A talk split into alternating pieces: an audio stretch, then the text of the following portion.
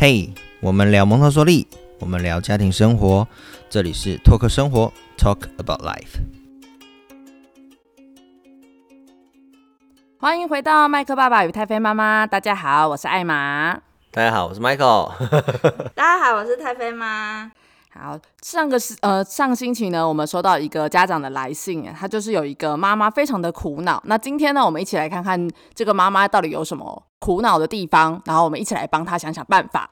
这个妈妈说：“麦克爸爸和太妃妈妈，你们好。上周在节目中听你们聊到猫狗嫌，我心有心有戚戚焉。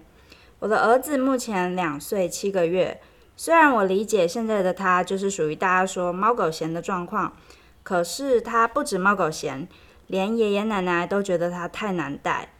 最近也提出不愿意帮我们顾小孩了，连最疼的爷爷奶奶都不想带，真的是让人闲到不行。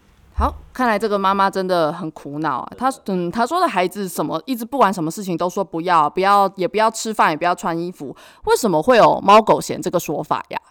好，其实猫猫狗嫌这件事情就是一个普遍。大概两岁上下的孩子开始会发生的事情了，就是大家都很讨厌这时期的孩子。那我们也会说可能是 terrible two，就是恶魔的二岁这种这种说法。那其实妈妈妈妈心中有一些很具体的描述一些问题啊。那我们我们看到的可以用一些现象来解释，就是我们怎么样去合理化孩子这时期的一些。状态，我们从从几个角度来看好了。第一个是，其实孩子这时候他有所谓的秩序的敏感期，那有一些事情是 他可能预期应该要照着什么样的规则走，例如说，可能一直以来都是爸爸会带着他去阿公阿妈家。然后结果今天突然变成是妈妈要带他去了，或者是换了一个人要带他去了，那对他来说，那是他不能接受的一个预期外的事件。当然，你成人的角度会说啊，我就是你妈妈，我带你去为什么不行？对不对？但是大人会没有办法理解孩子这种莫名其妙的坚持。那可是其实有时候人真的会有莫名其妙的坚持，尤其是两岁上下的孩子，他有他自己呃内在运行的一套秩序。那你打破了这样的秩序的时候呢，他是没有办法接受的，他需要有情绪的调整，他需要去适应说，哦，原来今天是妈妈要带我去，不是爸爸。那他可能会觉得说，这个事情就是一个，呃，对他来说可能是一个世界崩快崩溃的一一个很严重很严重的事情。那再举个例子好了，譬如说，我们有听过有妈妈分享说，他的小孩呢，睡前呢一定要喝一杯牛奶。热牛奶他才要睡觉，但对他来说，他他那时候他的初衷只是说啊，小孩喝个热牛奶好像会比较好睡。那有一天他真的忘记这件事情，太忙了，小孩就睡觉了。就那个晚上，小孩晚上一直不睡觉，一直在大哭。那可是他忘记这个仪式了，然后后来。一直跟他就是聊啊，或给他很多东西都不要都不要，最后才发现说啊，今天忘记给他喝热牛奶。那真的，他把热牛奶泡好之后给小孩之后，哎，小孩真的就就这不哭了，然后就去睡觉。对孩子来说，那是一个开关，他一定要做的一件事情。真的，真的，真的。所以，我我觉得很多很多这时候 terrible two 来自于他们的。内在的秩序的敏感期，那这其实就是一个名词好了，你就想象就是那是一种仪式，一个开关，孩子需要一定要做到某些事情，或是那个事件的完成的模式是要是他本来习惯的方式，也许可能是你回到家，呃，某个东西一定要放在某个位置。那那个东西不放在那个位置，他看了就是不爽，他就是不习惯，他会觉得这个地方就是怪怪的，然后他可能就会有一些情绪，这些都是呃周遭环境或是他在运行的事物上一些很很很细小的一些改变，但孩子都感受得到，然后呢，那就对他来说是一种秩序的破坏，所以我觉得 terrible terrible two 来自或者说猫狗嫌这种东西来自于这个的。原因是有是一个蛮重要的一个原因啦。那这个东西，我觉得很多爸妈其实是不知道的，或者是你你不知道孩子这么这么的敏感，他的秩序这么的重要。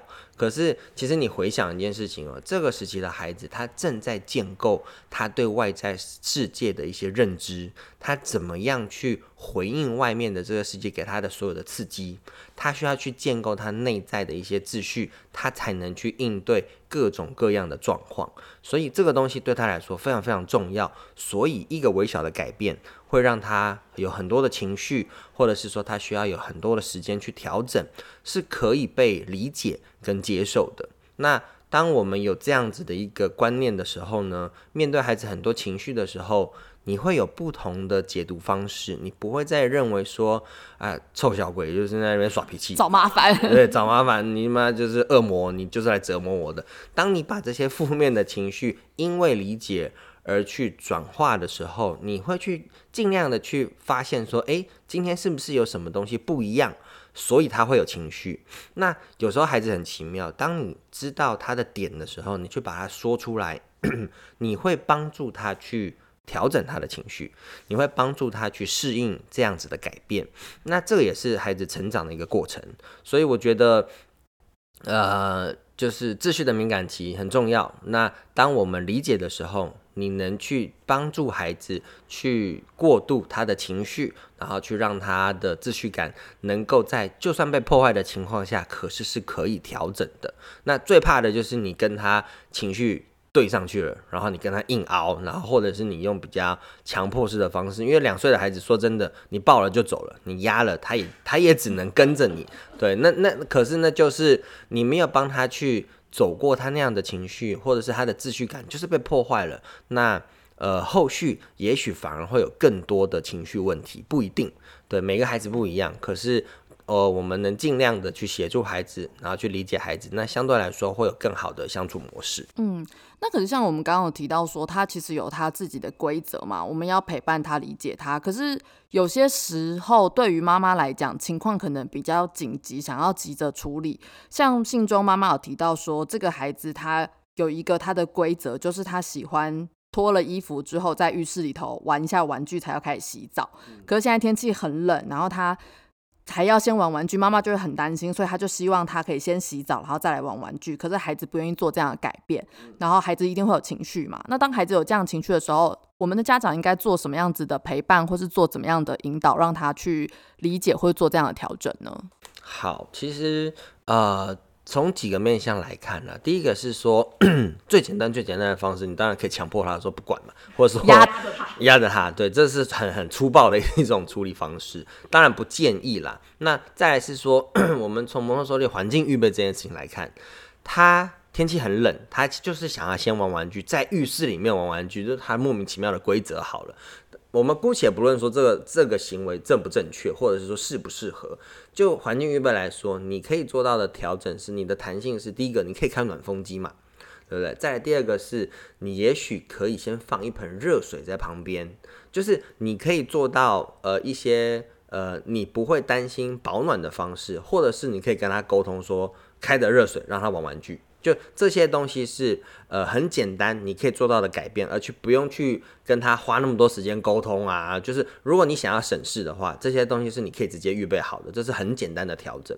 那在第二件事情是，我觉得呃你还是可以跟他沟通了，但看年纪。就譬如说他已经是接近三岁好了，或者两岁半过后，那他比较能够去表达他的想法的时候，也许你可以问问看他说为什么。就是喜欢在洗澡前的时候玩，那也许是说在浴室里面有一些水枪的东西，是他在洗澡的时候才能玩到的玩具，那个是一般你在玩具间不会有的玩具，所以他就会习惯在洗澡前要玩一些这些玩具。那呃，透过这样的了解，也许是不是说其实边洗澡边玩这些玩具也是 OK 的，然后但他可能他的点在于说，因为洗澡的速度会快一些，他玩玩具的时间会不够。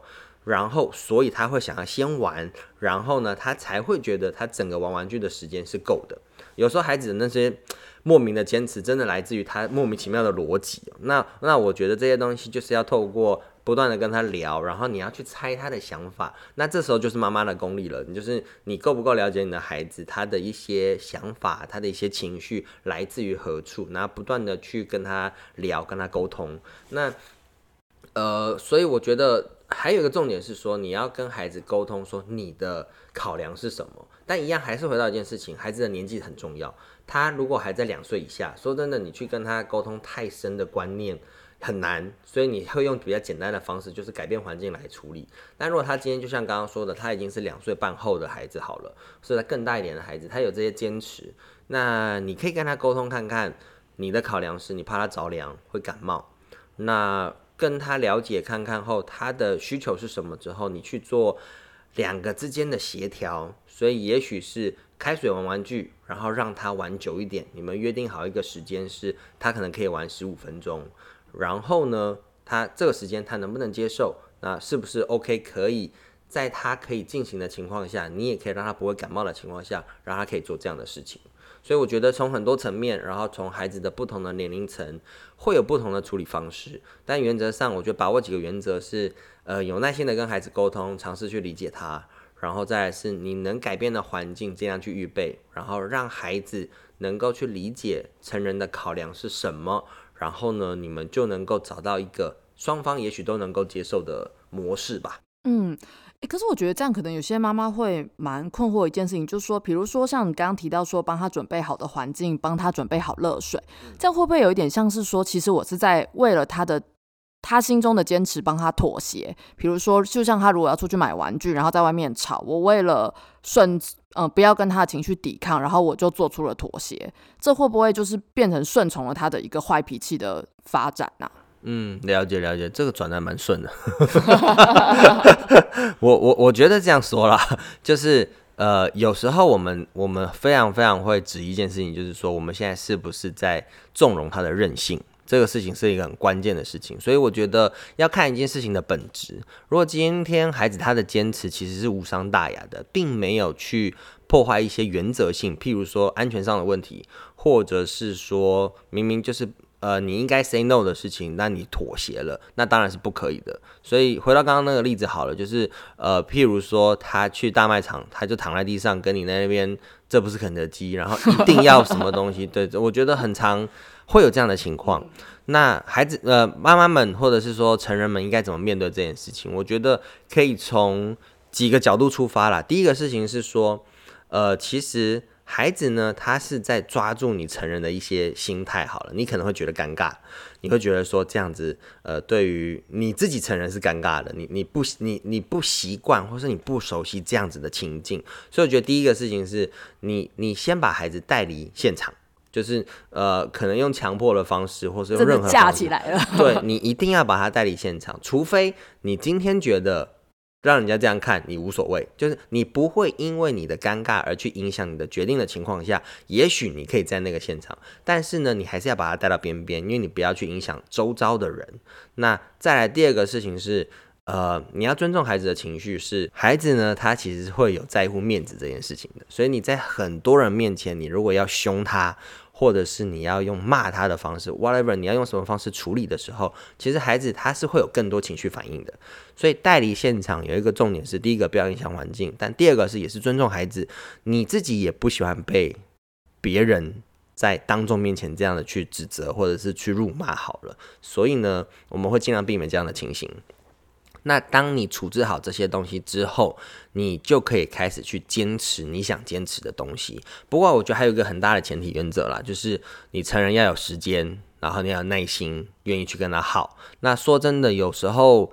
呃，就是妈妈们赶时间啦，或者是成人真的赶时间的时候，你可能真的就是抓了就走了，或者是偶尔你可能会妥协。我觉得这种东西无可厚非，但我觉得就就前提而言，我觉得是先把握前面两个原则，然后再来呢，就是跟孩子去沟通了。有时候不行就是不行，那孩子一定会有他的情绪。他会用他的方式去坚持，会去会去撸小小你很多很多方法。孩子，你相信我，孩子这个时候他绝对有非常非常多种方法要你小小创意家，非常非常真的真的真的太厉害。这我觉得很多爸爸妈妈可以分享他们的实际案例。但我我自己觉得成人的坚持很重要，然后再来是你也许可以跟他呃妥协一下，是说你你这个时候不可以，可是在什么时间点那可以买。譬如说，我很常跟我小儿子，我儿子很常看到什么东西就说：“爸爸，我要这个。”然后我就跟他说：“好啊，等你生日的时候啊，你可以再考虑看看。”就是你要让他知道说，不是什么时候都不行，因为你也不喜欢永远被拒绝嘛，所以是。有时候是可以的，有时候是不行的，那就看你们自己家里的一些习惯。也许生日的时候会买礼物，或者是说，呃，圣诞节或者是什么什么时间点，你们会有一些鼓励性的东西、物质性的东西。那你可以把这样子的一个 bonus 的方式带进去，然后也去缓和孩子的情绪。那真的真的有时候没办法的时候，你会去转移注意力，譬如说会跟他讲说，呃，好，你现在。选择不买，就是你你可以接受不买这件事情。等等，我们可能可以去吃什么你爱吃的东西。当然，这是一个比较偏。比较偏的一种方式啊，就是用物质诱惑好了。可是我觉得这是最后一步了，就是你都好好沟通了，那你当下也真的没有耐心了。那好，你用这种方式去去做妥协。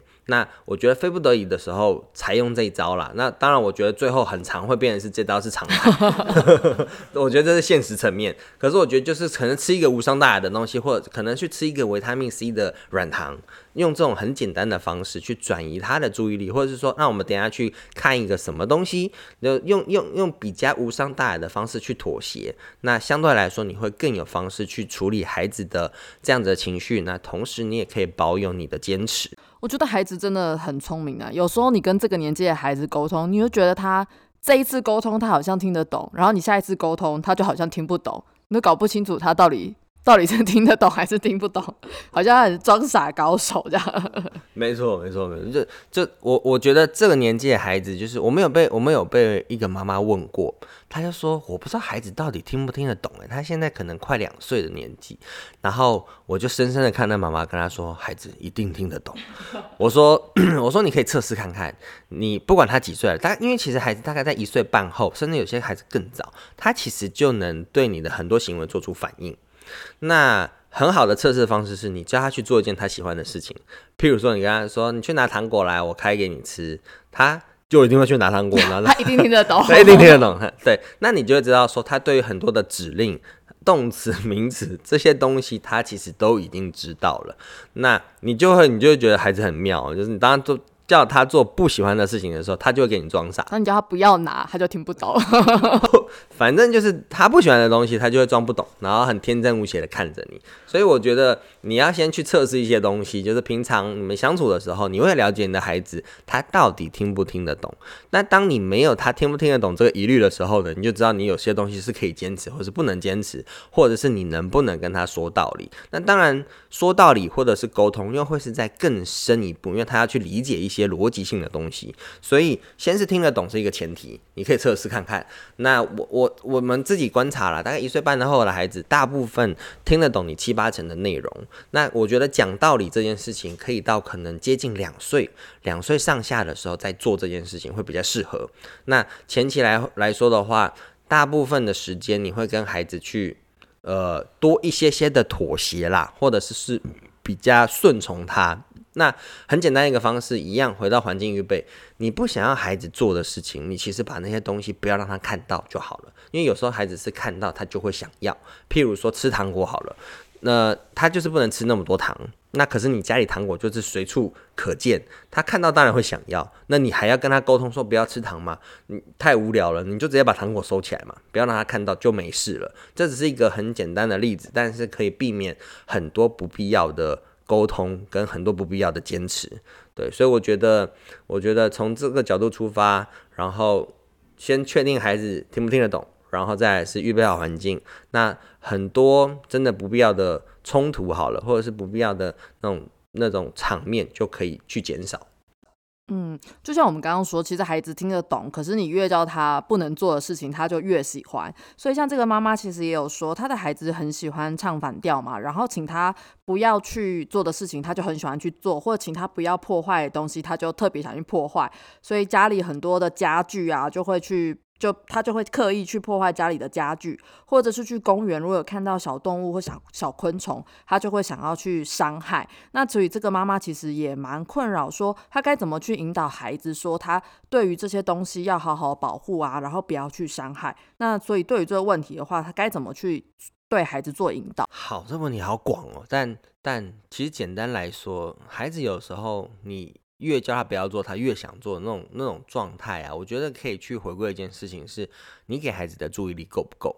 呃，简单来说，其实有时候孩子这些行为，他是为了要引起你的注意力，引起你的关注。那呃，以我们家。我们家 臭小子来说好了，他他现在很常作怪的时候，他其实都知道他在作怪。抽一张卫生纸转头看你有没有看他这样子，是没有到那种欠揍了。那那譬如说是这这种是很成人的欠揍了。但他他的做法，譬如说他吃完饭，因为他都是自己自己吃饭嘛，他吃完饭之后满手油的时候呢，他就会很爱这样摸东摸西的，然后很爱去摸哥哥的衣服啦，抓哥哥的头发。那我们就跟他说：“no no，真的不可以。”然后。一开始的时候，他就会看你一下，然后呢，再继续磨，然后那很很很长这样子。那我们就去想说，他的臭小子现在又在不知道在搞什么东西。然后可是他真的都是一脸皮一样，他就是在玩。所以我觉得几件事情可以看，第一个是你给他的关注够不够，然后再来是说，有时候为什么是他你越说 no，他越做呢？因为他觉得越好玩。那呃，所以我觉得那些情境是孩子其实正在理解。他在做的事情的各种的，呃，他在去认知这样的东西是什么样的情境，他可能是在玩，你觉得不可以的东西，他觉得在玩。那所以你有时候你就需要很明确的去制止他，当他没有办法去感知到说，哦，这件事情是真的不可以的，那你就要去制止他。那这种东西其实跟小孩个性也有关，就像我们家大宝，他是那种。呃，他很小的时候，那他就是那种小孩，就是你跟他说不可以的时候，他就是他就会去体悟到说，哦，这件事情不行，然后他就会停了。可是我们家二宝呢，就是比较皮的那种，就是你跟他说不可以的时候，他会觉得，哎，这是可以玩的。这 这，我觉得这种是个性上的北蓝，天生反骨，天生北蓝，不要说就是北蓝，对他就是觉得，哎，这个东西，哎，可以玩哦，可以试试看哦。所以我觉得。呃，每一个小孩的个性不一样，所以处理方式也会不一样。有些小孩你很严肃的跟他说不可以，这个东西 no no 不行就是不行的时候，他就会停了。那这样孩子他对于环境认知这件事情他比较快，比较敏感。那有些孩子呢，他就是比较自我的状态，他就是觉得很多事情都会体验，所以个性不同，你处理方式也会不同。有些孩子你就需要有行为的制止，像。呃，我们有时候会用威胁啦，就是但这个东西也不见得好，可是就是看你自己跟孩子的相处方式。因为我们我们家二宝很怕蟑螂，然后我们就会跟他说，你这样摸蟑螂就会爬过来，就会来找你哦。然后他就会说，我不要蟑螂，我不要蟑螂。然后我们就会跟他说，可以，那你就赶快去洗手，就不会有蟑螂了。那他就会去洗手。不然我们有时候要追他，我们有试过啊，就没有用这招的时候，就抓他去洗手，他就跑给你追，因为他觉得很好玩，所以。我觉得，我相信我们的模式是因为我们给他注意力非常多，然后陪伴也很多，那呃，我们就会判断说他应该就是比较偏向说他对整个环境、整个情境的认知，就是他觉得好玩的情况下，那我们就会有更进一步的行为的制止。那这样的行为模式有非常多种，各种爸爸爸妈们，你们可以有各式各样的方式跟自己孩子互动。然后你要去知道孩子可能会怕什么，或可能会喜欢什么。也许你们可以用比较正向的啦，不要用用蟑螂偏威胁的。对，那可是我们觉得蟑螂很好用啊。我们也会，我们也会让他知道说，就是那你怎么做，蟑螂就不会来。然后呢，他就真的就乖乖的可以去洗手。不然我们跟他，我们跟他追着客厅跑过两三次，后觉得哦这样不行。所以我们会用不同的方式去跟孩子互动。然后他的这些行为才会去做改变跟调整。那我相信每个小孩都有自己的仪式感啊。可是有些妈妈可能会很担心，说小孩这样子会不会太过度专注一些事情，或者是他可能这个程度有一点超过。那在蒙氏教育中，这个这样的状况有没有是可以判定孩子有没有特殊的状况，或者是说需要被特别注意的？好了解，我我觉得可以从一些角度来看好了，就是。呃，先分享所谓的可能会有一些状况，或者是说非正常的孩子，这一定还是少数。那呃，就我们理解到，譬如说自闭症好了，或者是或是一些一些新的疾病，就自闭症来说，我们有一些数据可以显示是说，呃，可能二十年前被判定自闭症的孩子。跟现在被判定自闭症的孩子的那个比例，我印象中数据是成长二十 percent，呃，成长了二十倍，不是二十 percent，这么多，超多。那我觉得这当然跟医学不断在进步有关系。那呃，当然，并不是说所有的这这种判定 autism 的这种状态都是所谓的重症，因为它分轻重嘛，一定有些很是很轻微的，有些是很严重的。那我觉得也大家也不用过度担心。那可是如果说当你觉得你的孩子实在是无法沟通，然后他闹的那个情绪有时候呢可能持续是呃一小时以上好了，就是我觉得就是。就是非常态好了，你你用常态跟非常态来看，当他的这种情绪是过多到你没办法完全没办法沟通，没办法转化，我们提供的任何模式，或是你市面房间你找到了任何的随手可得的资料，你都没有办法处理的时候，那也许你要去去呃。呃，怎么说？你要去开始思考一件事情是，是不是你孩子在情绪处理上，或者是说他的内在的一些呃内分泌啊这些东西，你可能要去找专业的咨询去看看。那我刚一开始分享那个数据是让让爸爸妈妈了解到说，因为我们现在医学判断的东西越来越多，越来越专业，所以对很多以前来说没什么事情，就是很小的事情，可是你现在可能因为一些呃判断准则来说，它可能属于非常非常轻微的 autism，不知道。那这些东西，我觉得你会交给专业，你不用自己去判断，你也不用自己先过度的焦虑，你交给专业的去判断。医疗上面来说，他们一定有一些判断的准则，可以去协助你做决定。那我觉得就是尽量的有耐心去陪伴孩子。可当你自己觉得说已经超过你所负荷的，寻求专业的协助，我觉得不用觉得太。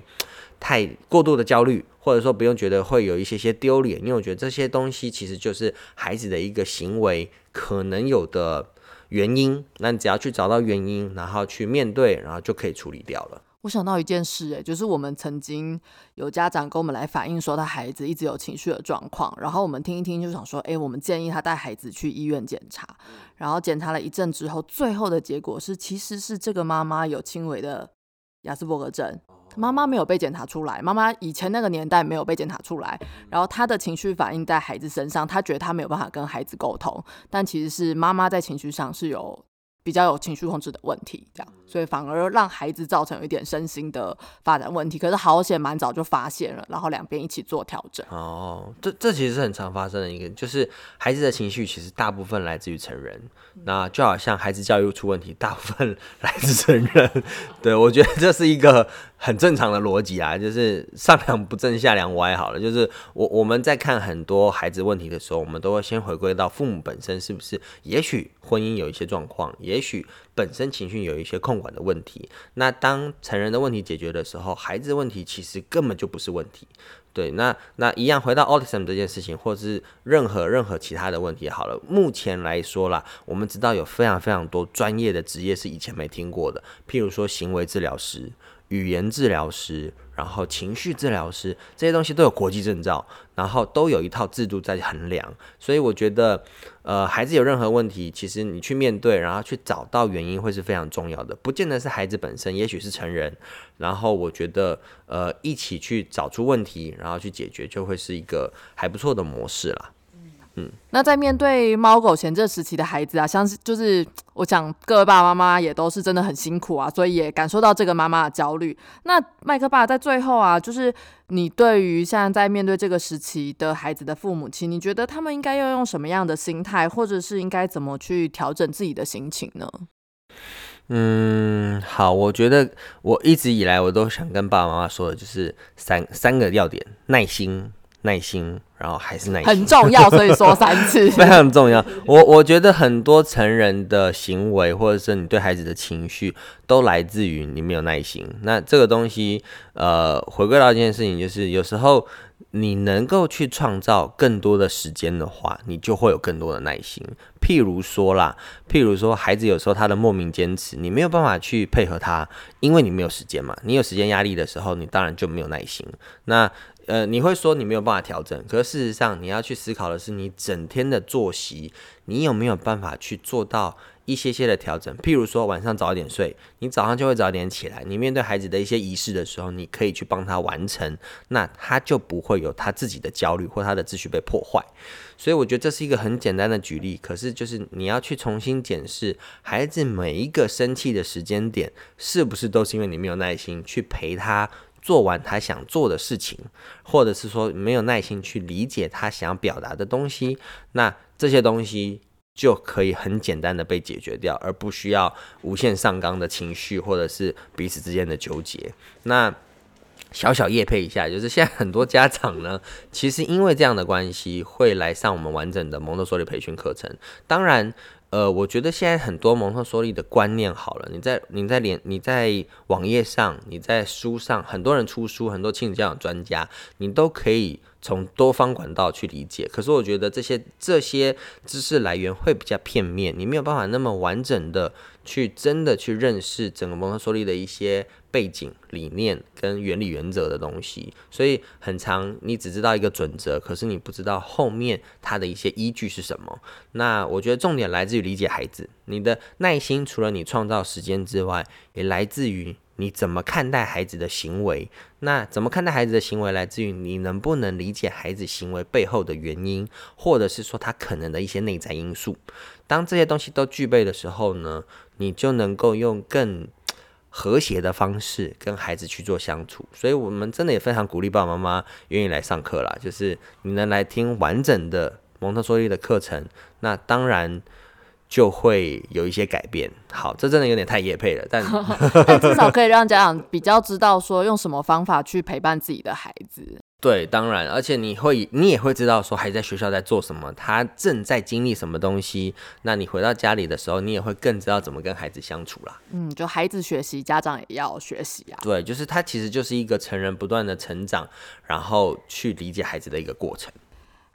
那感谢麦克爸跟太妃妈今天的分享。如果你也有孩子教育上的问题，想和我们一起讨论，欢迎私讯 FB 拓客生活。也别忘了订阅我们的频道，留下五星好评。我们下周见喽，拜拜。